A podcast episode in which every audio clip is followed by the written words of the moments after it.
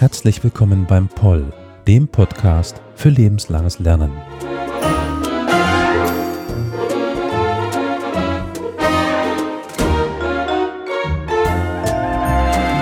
Heute mit einem Thema etwas außer der Reihe, denn heute haben wir ja nichts direkt aus der Forschung. Man könnte argumentieren, je nachdem, ein bisschen indirekt, weil etwas aufgegriffen wird, aber das führt jetzt zu weit, das hier an dieser Stelle auszuführen. Denn heute darf ich hier ganz herzlich willkommen heißen Karin Aydin. Herzlich willkommen. Vielen Dank, schön, dass ich da sein darf. Wir sitzen jetzt hier im Gebäude B31. Genau, ich verwechsel es immer mit B31 und B32. Und du arbeitest ja auch hier für die Altertumswissenschaft, für die Antike. Also du bist Doktorin der alten Geschichte, richtig? Das ist richtig, genau. Ich arbeite seit zehn Jahren hier als wissenschaftliche Mitarbeiterin im Institut für alte Geschichte. Jetzt sind wir aber nicht hier, um über, ich schaue mich mal gerade um, Dionysos zu sprechen oder so etwas, beziehungsweise nicht direkt, weil, liebe ZuhörerInnen, das werden Sie auch gleich noch hören, es geht um einen Roman, den du geschrieben hast in den letzten, äh, ich glaube, zwei, drei Jahren im Großen, äh, den man jetzt auch mittlerweile erwerben kann. Und wir werden nachher auch noch zwei Ausschnitte davon hören. Aber schon mal, um die äh, HörerInnen ein bisschen heranzutasten, gibt es denn zumindest eine kleine Verbindung zu deinem, zu deiner, ja, Arbeitstätigkeit? Eine kleine Verbindung gibt es tatsächlich. Der Roman heißt Sapphos Sprung und ist im vergangenen Jahr im November in dem Frankfurter Verlag Edition Federleicht erschienen. Sapphos Sprung wird ein Fels auf der Insel Lefkada genannt der, von dem sich vor 2500 Jahren die berühmte Dichterin aus Lesbos herabgestürzt haben soll aufgrund ihrer unerwiderten Liebe zu dem Fährmann Pharaon. Und das ist der Handlungsort, an dem eine Frau einen Mann trifft, der, den sie zuerst für eine Statue hält und in den sie sich gleich auf den ersten Blick quasi verliebt und sie möchte nicht, dass er seinen Sprung mit dem Gleitschirm von diesem Felsen macht. Und aus diesem Grund erzählt sie ihm Tag für Tag eine Geschichte, die abends mit einem Cliffhanger endet. Und am nächsten Tag kommt er wieder, um den Rest dieser Geschichte zu hören. Also der Handlungsort hat damit einen deutlichen Bezug zur Antike und der ganze Roman ist im Grunde genommen voller Motive, die aus der Antike, aus der frühen Neuzeit oder auch aus der Moderne stammen. Aber jetzt dürfen wir ja zumindest einen kleinen Teil erstmal hören. Also viel Spaß. Ach, Frank, es geht um Aljoscha, seufzte sie. Er ist zurück aus Prag, wo er das letzte Semester studiert hat. Er hat beschlossen, sein Studium abzubrechen. Wer ist denn Aljoscha? fragte Frank. Mein Freund entgegnete Mila wie selbstverständlich und blickte ihn aus großen, tränenfeuchten Augen an. Nun, das kleine Detail hatte Mila in den letzten drei Monaten verschwiegen. Natürlich hatte sie einen Freund. Wie hatte er annehmen können, dass es niemanden in ihrem Leben gab? Ach, Frank, ich liebe ihn so sehr. Und er liebt dich nicht? fragte Frank und versuchte seine Stimme nicht allzu hoffnungsvoll klingen zu lassen. Doch, natürlich liebt er mich. So wie ich ihn. Ach, Frank, er ist wundervoll. Er schreibt Gedichte und kleine Geschichten, aber meine Familie, mein Vater, er ist sehr traditionell. Aljoscha hat keinen Pfennig, er studiert Literatur, oder eben auch nicht mehr, und er möchte Schriftsteller werden. In ihrer Stimme lag zunächst etwas Stolz, dann fuhr sie traurig fort. Mein Vater wird uns nie seinen Segen geben. Er hat gesagt, dass er nicht möchte, dass ich in einer schmutzigen Großstadt in einer Zweiraumwohnung im vierten Stock wohne, wo die Pfandflaschen vor der Tür stehen und es in jedem Stockwerk nach Kohl und Sellerie riecht. Aber es ist mir egal. Ich würde mit Aljoscha auch im zehnten Stock wohnen. Aber ich kann ihn nicht heiraten, wenn Papa nicht zustimmt. Sie seufzte. Frank seufzte. Er versuchte sie zu beruhigen und sprach tröstend auf sie ein, erklärte, dass ihr Vater es sich bestimmt überlegen würde, wenn Aljoscha erste Erfolge verbuchen konnte und dass er ihn vielleicht nur etwas besser kennenlernen müsste. Er machte Mila so gut es ging Hoffnung auf eine Zukunft, in der er selbst keinen Platz haben sollte und fragte sich im selben Moment, was er da eigentlich tat. Aljoscha Nikitic war sein voller Name. Mila hatte ihm Fotos gezeigt, er war das schiere Gegenteil von ihm. Ein junger Mann mit ungepflegtem Bart und einem dünnen Zopf, mit unordentlicher Kleidung, einem weit geöffneten Kragen, feinen und weichen, fast schon femininen Gesichtszügen und einem trotzigen Mund. Er studierte. Frank hätte es sich fast denken können. Wie hatte er annehmen können, dass Mila ihn lieben könnte? Mila, die Goblin Market, oder wenn sie in der Stimmung war, die Lady von Charlotte vortragen konnte. Mila, die Gauguin von Cézanne unterscheiden konnte. Was sollte sie mit ihm, mit Frank anfangen? Mit einem Konstruktionsmechaniker ohne jegliche Fantasie. Ihm fehlte natürlich all das, was Aljoscha besaß. Die Eleganz, die Imaginationskraft, die Vision. Zwei Tage später traf Frank sich mit Mila und Aljoscha in einem Café in der Altstadt. Aljoscha ergriff seine Hand. Sie war warm und weich und lag in der Seinen wie ein aufgetauter Rinderbraten. Er hatte mit Sicherheit in seinem Leben noch nie ein Fahrrad repariert oder ein Schweißgerät in der Hand gehalten. Frank zweifelte, ob er überhaupt einen Stift anspitzen konnte, ohne sich dabei zu verletzen. Aljoscha bestellte einen Chai Latte Vanille Zimt, Mila eine Schale Milchkaffee.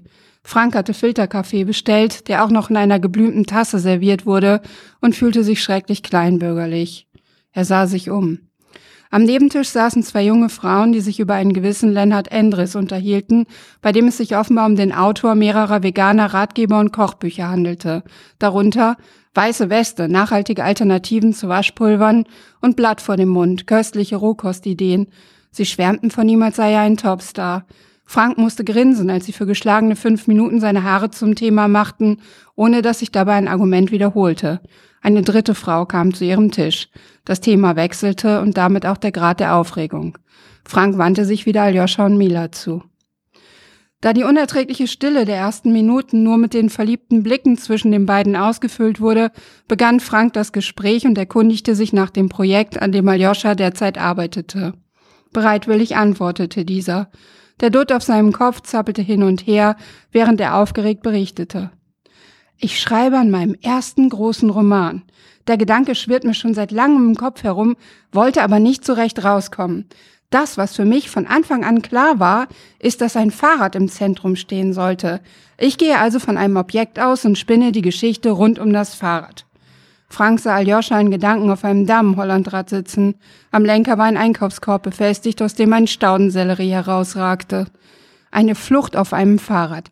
Hilda, eine junge Prostituierte, findet nach ihrer Nachtschicht unter einer Brücke ein Fahrrad. Sie setzt sich auf den Sattel und beginnt ihrem Schicksal davonzuradeln. Gedankenverloren begann Aljoscha, die Zutaten auf der Kekspackung zu prüfen und schob Mila dann den Keks zu. Also ich nehme das Fahrrad als Symbol weiblicher Emanzipation des ausgehenden 19. Jahrhunderts wieder auf und ich gebe ihr das Wahlrecht, das Recht zu wählen, wie ihr Leben weiter verlaufen wird. Damit mache ich das Fahrrad zum Vehikel der Befreiung. Sie muss aus eigener Kraft durch das Treten der Pedale entkommen. Während sie den Berghang hinauffährt, kämpft sie gegen den Widerstand an, der ihr durch die patriarchale Gesellschaft auferlegt wurde.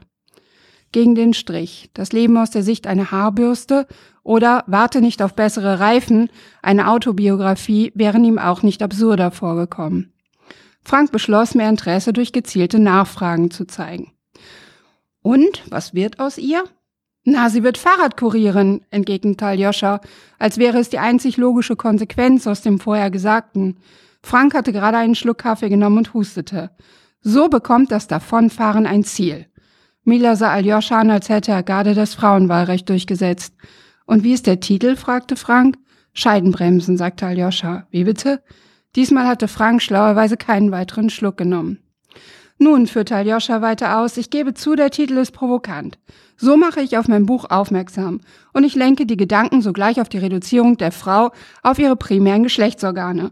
Eine Sicht auf die Weiblichkeit, die die tatsächlichen Ziele der Frauen ausbremst. Im Grunde fand Frank, dass es wie ein Fahrradporno klang und damit eher das Gegenteil von dem zu sein schien, was Ayosha mit dem Buch erreichen wollte. Er sah eine nackte Frau einen Reifen aufpumpen und eine Horde bärtiger Männer dazu gröhlend eine Kiste Bier leeren. Und eben diese Bremsen löst Hilda. Aber das ist nur der erste Teil. Mir schwirren noch so viele Gedanken im Kopf herum, die ich im Moment einfach noch nicht ordnen kann. Aljoscha hatte sich nun richtig in Rage geredet. Er bestellte sich einen zweiten Chai Latte, diesmal mit Kokosmandelgeschmack. Frank beschloss, eine hausgemachte Limonade zu probieren und bereute es beim ersten Schluck. Es geht ja nicht nur um Prostitution. Es gibt viele Arten, wie Frauen in unserer Gesellschaft unterdrückt werden. Manche Männer reduzieren die Frauen immer noch auf das Heimchen am Herd. Sie stellen sich vor, dass die Frauen kochen, putzen, backen und zwei Kinder unter einem Apfelbaum im Garten großziehen. Das Einzige, was sie selbst dazu beitragen, ist mit den Kindern Fußball oder Tennis zu spielen.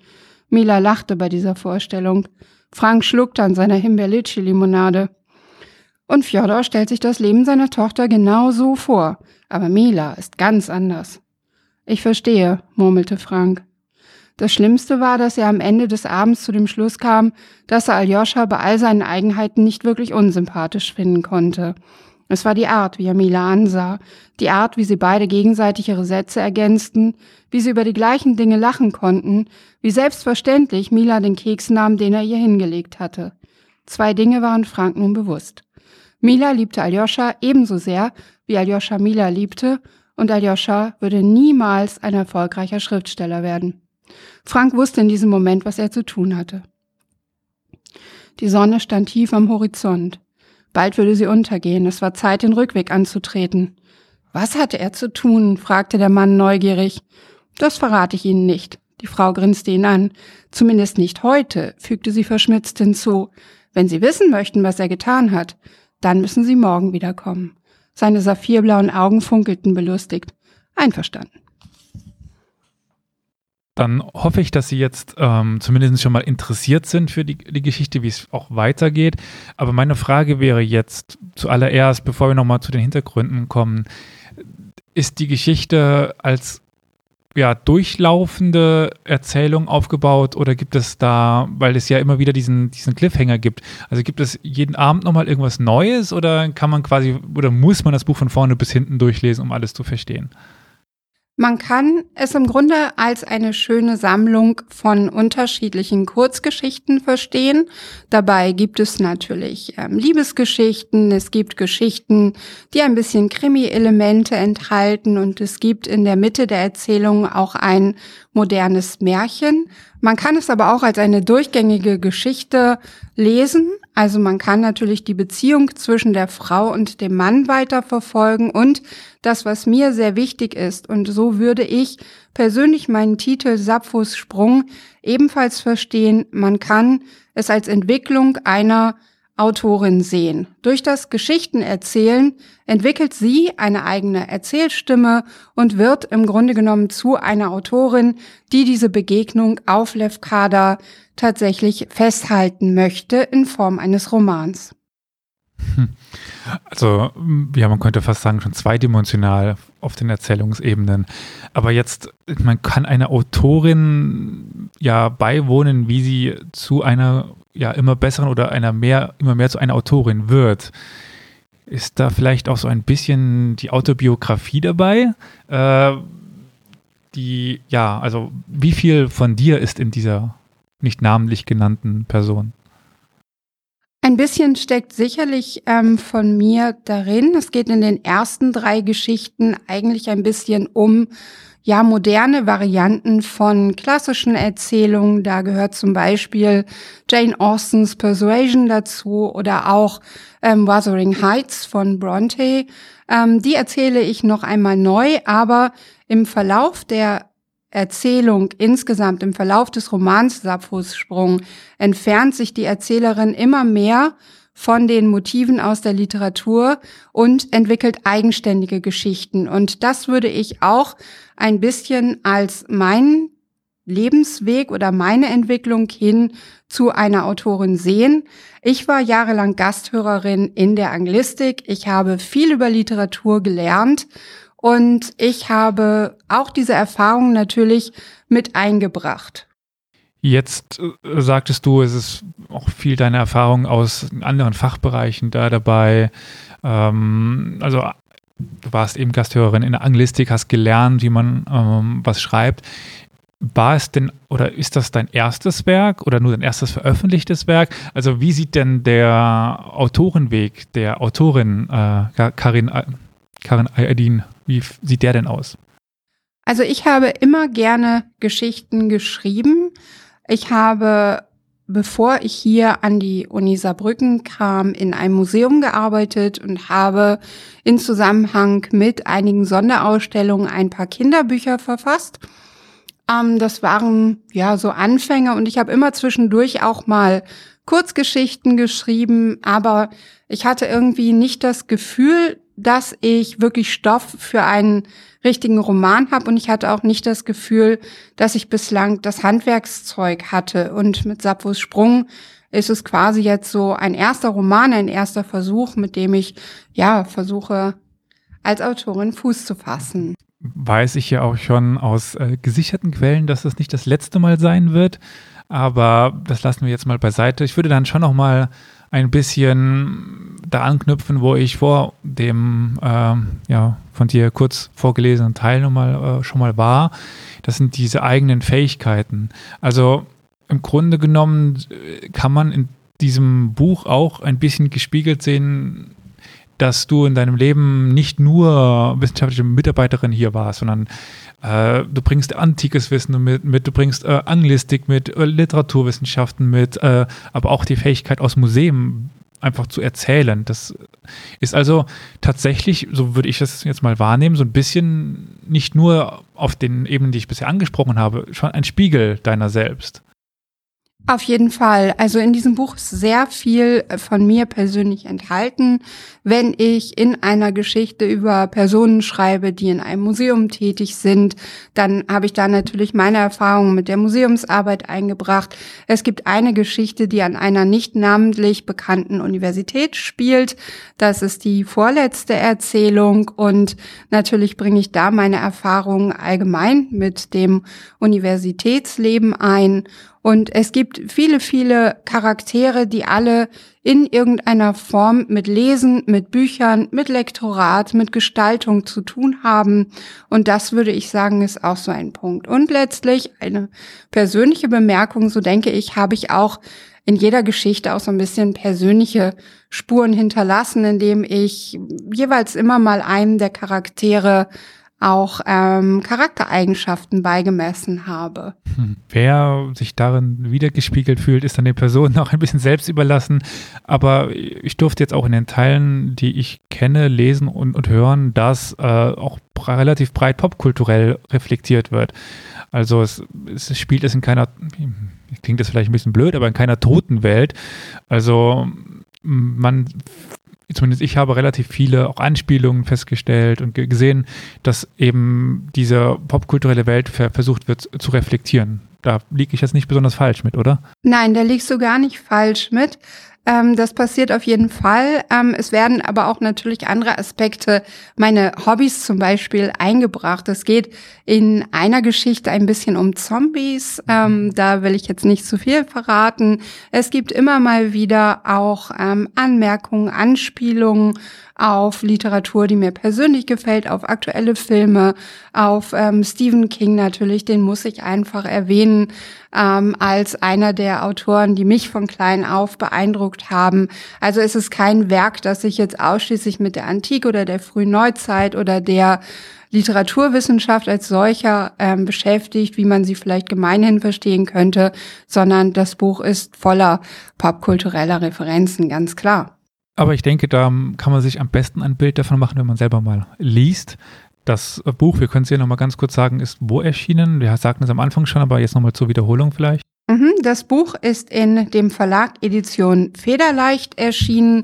Es ist überall im Handel erhältlich oder bestellbar. Jetzt äh, vielleicht ähm, als ein bisschen Sneak Peek, so ein bisschen Teaser, bevor wir gleich einen zweiten Teil hören dürfen äh, das nächste Buch, was angekündigt worden ist, vielleicht mal ganz klein bisschen verraten? Ja, also das nächste Buch, damit kehre ich dann schon in die Antike ja zurück oder gehe damit in die Antike. Ähm, der Titel des kommenden Buches ist Tote beißen nicht. Ähm, das steckt im Moment mitten im Lektorat. Ich bin auch ganz gespannt, was daraus werden wird. Und ich interpretiere in diesem Buch den Konflikt zwischen den Optimaten und den Popularen in der späten Republik oder zwischen Caesar und Cato als einen Konflikt zwischen Vampiren und Vampirjägern. Ich habe mich also ganz in den Bereich Dark Fantasy begeben. Okay, aber ich würde sagen, wenn das Buch raus ist, dann können wir uns auch mal noch darüber unterhalten, je nachdem auch ein bisschen, was jetzt die jeweiligen äh, historischen Begebenheiten sind. Aber das würde jetzt an dieser Stelle doch ein bisschen zu weit führen. Aber erstmal vielen Dank und ich denke, wir dürfen jetzt auch einen zweiten Teil noch hören. Als sie das Interview zusammenstellte, wollte Anna möglichst viele Originalzitate von Leonhard Endres bringen. Zu Beginn des Interviews hatte er ihr auch einige Fragen beantwortet. Je weiter das Gespräch jedoch voranschritt und je detaillierter und fachspezifischer die Fragen wurden, desto weniger hatte Anna notiert. Sie schrieb seinen Manager noch einmal an und bat um einige weitere Informationen zu Fragen, die offen geblieben waren. Mark antwortete sehr freundlich und schickte ihr sogar einen kleinen Beitrag, den Lenhard zu Tofu und Soja verfasst hatte. Er hieß So ja, so nein, worauf sie beim Verzehr von Sojaprodukten achten müssen. Leonie, hast du meinen USB-Stick gesehen? Welchen? Den glitzernden rosafarbenen. Ah, das war deiner? Ich habe da gestern meine Daten drauf gesichert. Anna blieb fast das Herz stehen. Sie stürmte in die Küche. Auf dem Tisch lag der Stick. Da sind die Bilder von Lenhards Haus drauf. Ich hoffe, du hast nichts gelöscht. Leonie sah schuldbewusst aus. Ähm, ich weiß nicht genau, der hat mich was von Formatieren gefragt. Anna nahm den Stick und steckte ihn in ihren Laptop. Regenwasser 1, Leitungswasser 15 etc. Keine Bilder. Oh, Leonie. Müssen wir dann das Interview wiederholen? Leonie war zwar etwas schuldbewusst blass um die Nase, grinste aber schon wieder. Es waren nur die Aufnahmen vom Haus. Die passten nicht mehr auf meinen anderen Stick. Alles gut. Ich fahr gerade vorbei und mach noch eine neue Aufnahme. Oh, ich komm mit. Leonie sah an sich herunter. Sie trug eine orangefarbene Pluderhose. Hm, wir müssen ja nicht beide aussteigen. 20 Minuten später näherten sie sich Lenhards Haus. Gerade rechtzeitig, denn es wurde langsam dunkler. Kurz vor dem Haus wurden sie von einem Roller überholt, der elegant in Lenhards Einfahrt einbog. Der Fahrer öffnete eine Kiste auf seinem Gepäckträger, nahm einen Pizzakarton heraus, dazu eine Flasche Cola und klingelte. Anna und Leonie hielten den Atem an. Lenhard öffnete in Jogginghose, lächelte und drückte dem Fahrer ein paar Scheine in die Hand. Er klemmte sich die Cola unter den Arm und nahm den Karton, während er mit seinem Fuß die Tür zustieß. Anna schaute Leonie an. Sie sah aus, als hätte ihr eine fette Dogge auf die Endivien geschissen. Ich habe schon befürchtet, sagte der Mann, als sie sagten, dass es begann dunkler zu werden, dass die Geschichte für heute endet. Das ist schade, aber ich bin gespannt, wie es morgen weitergeht. Ich glaube nicht, dass Lenhard ein einfacher Betrüger ist. Die Frau lächelte und zuckte nur mit den Achseln. Wie jeden Abend gingen sie den Pfad gemeinsam hinunter. Ihre Hände waren nur wenige Zentimeter voneinander entfernt. Der achte Tag. Die Sonne ging in dem Moment auf, als sie die Klippe erreichte. An den vergangenen Tagen war der Mann gegen Mittag eingetroffen, immer dann, wenn die Sonne am höchsten stand. Sie konnte es nicht abwarten, ihn zu sehen. Die Frau setzte sich und rief sich den Moment in Erinnerung, an dem sie ihn das erste Mal gesehen hatte, wie er am Rand der Klippe stand, den Blick auf den Horizont gerichtet, wie der Wind ihm durch die Haare fuhr. Für den Moment wünschte sie sich, sie könnte ihm eine Statue errichten. Eben jenen Moment festhalten, als er am Abgrund stand und den Horizont beobachtete. In der Vergangenheit wurden von Liebenden Statuen, Schlösser, Denkmäler und Pyramiden errichtet. Die Liebe wurde in Stein gemeißelt, in Marmor gehauen, in Bronze gegossen, versilbert, vergoldet und mit Diamanten verziert. Kurz entschlossen nahm sie einen Zettel aus ihrem Rucksack, einen Stift, eine Unterlage und hielt dann für einen Moment inne. Sie wollte ihm ein Denkmal setzen, ein literarisches Denkmal. Diese Begegnung festhalten für sich und für die Ewigkeit. Generationen sollten von ihm lesen, lange nachdem die Makien verblüht waren, lange nachdem die Touristen Lefkada verlassen hatten, lange nachdem keine Paraglider mehr Sapphos Sprung von diesem Felsen wagten. Sie stellte sich vor, wie die Studierenden in einem Klassenraum zusammensaßen, wenn es solche zu diesem Zeitpunkt überhaupt noch gab, oder wie sie zu Hause an ihren Schreibtischen saßen und per Zoom live in den Klassenraum zugeschaltet waren und das Gedicht lesen würden, das gerade im Begriff war zu entstehen das Epos, das von ihm und ihrer Liebe handelte. Für den Moment sollte es aber vielleicht noch kein Epos sein. Für den Moment musste sich erst noch eine Form finden. Sie drückte mit dem Daumen auf den Kugelschreiber und war bereit, den Wortfluss wie einen breiten, reißenden Strom auf ihr Blatt rauschen zu lassen, so wie andere große Dichter vor ihr. Petrarca hatte Laura, Sidney hatte seine Stella, Shakespeare seine Dark Lady und sie, Sie hatte dieses Bild von einem Mann, dem sie ein literarisches Denkmal setzen wollte, das sie in eine Reihe setzte mit all diesen dichterischen Größen. Where do I begin to tell a story of how great a love can be? Erstmal rauslassen, wild schreiben, auf die Form noch keine Acht geben, sie würde sich dann schon ergeben. Erst einmal sollte ganz natürlich fließen, was sie über ihn schreiben wollte. Sie setzte den Kugelschreiber auf das Blatt und machte einen Punkt. Dann hielt sie inne und versuchte sich, ganz wie die Romantiker, den gestrigen Nachmittag noch einmal vor Augen zu führen und überlegte, was sie in diesem Moment gedacht und gefühlt hatte, als sich ihre Hände fast berührt hatten. Sie spielte mit dem Stift, steckte das Ende für einen Moment in den Mund, trommelte mit ihren Fingern, als könne sie es gar nicht erwarten, endlich aufs Papier zu bringen, was in ihrem Kopf vorging. Ihr Kopf war voll, es musste nur noch raus. Es musste nur noch eine Form gefunden werden, die in ihrer Schönheit seiner Schönheit angemessen war. Sie begann zu schreiben, formulierte einen Satz und hielt dann wieder inne. Du bist so schön, Lassie. Okay, immerhin ein Anfang. Nun geht es weiter. Was reimt sich auf schön? Köhn, Dön, Föhn. Föhn, Mist. In Gedanken ging sie die anderen Buchstaben durch. Es wollte nicht wirklich was kommen. Das kann doch nicht wahr sein. Wie war das bei Astrophil? Hat er auch an seinem Schreibtisch gesessen, einen Federkiel in der Hand und war zunächst sprachlos? Etwas Besseres als Föhn sollte allemal dabei rauskommen. Sie musste sich nur inspirieren lassen. Die Worte mussten erstmal in den Fluss kommen, so wie bei einem Waschbecken, bei dem man den Stöpsel zog, so wie im Wellenhallenbad, wenn die Wellen langsam anfingen und dann immer größer wurden. Sie blickte über den Rand der Klippe und sah eine große Welle langsam auf den Strand zugleiten. So glitt sie langsam auf mich zu. Das ist die perfekte Welle. Das kam mir doch irgendwie bekannt vor. Sie begann eine Melodie zu summen. Dann plötzlich hatte jemand den Stöpsel gezogen, die Worte rauschten nur so aus ihr heraus und sie kritzelte den ganzen Bogen Papier voll. Als sie geendet hatte, las sie ihr Gedicht laut vor.